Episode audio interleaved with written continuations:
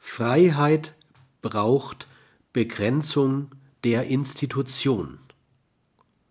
Strukturelle Freiheit setzt nicht nur eine strukturelle Selbstbegrenzung des tendenziell ausufernden Sozialgebildes voraus, etwa durch einklagbare Normen, welche die expansive Aktivität des Sozialgebildes hemmt, sondern auch ein tolerantes Norm- und Wertesystem, das es einem außengeleiteten Menschen erschwert, durch unkritische Introjektion des Sozialgebildes über eine Art von sekundär erworbener Moral intolerant zu agieren.